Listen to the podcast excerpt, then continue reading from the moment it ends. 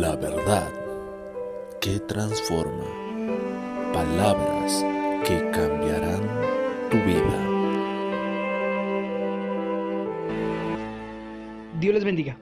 La Biblia nos dice en el Evangelio de Marcos capítulo 15, verso 6 en adelante. Ahora bien, en el día de la fiesta le soltaba un preso cualquiera que pidiese. Y había uno que se llamaba Barrabás, preso con sus compañeros de motín que habían cometido homicidio en una revuelta.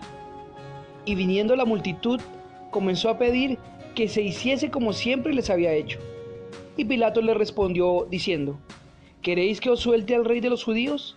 Porque conocía que por envidia le habían entregado los principales sacerdotes. Mas los principales sacerdotes incitaron a la multitud para que le soltase más bien a Barrabás. Respondiendo Pilato, les dijo otra vez, ¿qué pues queréis que haga con el que llamáis el rey de los judíos? Y ellos volvieron a dar voces, crucificadle. Podemos ver en estos versículos bíblicos cómo Satanás usa todo lo que tiene a su alcance para destruir y acabar con el plan de Dios. Usó el poder político, religioso y las masas al pueblo. Los engañó para matar al Hijo de Dios. Cuando hay un plan, un proyecto de Dios, cuando hay un propósito de Dios en una persona, Satanás usa todo lo que tiene a su alcance para destruirlo.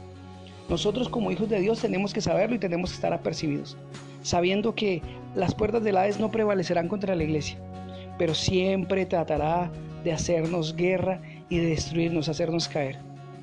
Por otro lado, tenemos que estar muy apercibidos y permanecer firmes en la enseñanza sana que hemos recibido de la palabra de Dios. Porque así como ayer va a tratar de usar todos los medios para engañarnos, para que tomemos malas decisiones y nos vaya mal a nosotros y a nuestros hijos. Así como en la antigüedad usó la parte religiosa, hoy también se levantan falsos maestros, falsos profetas, falsos apóstoles, falsos mensajeros de Dios que quieren engañar al pueblo y hacerlos creer que tomando malas decisiones les va a ir bien.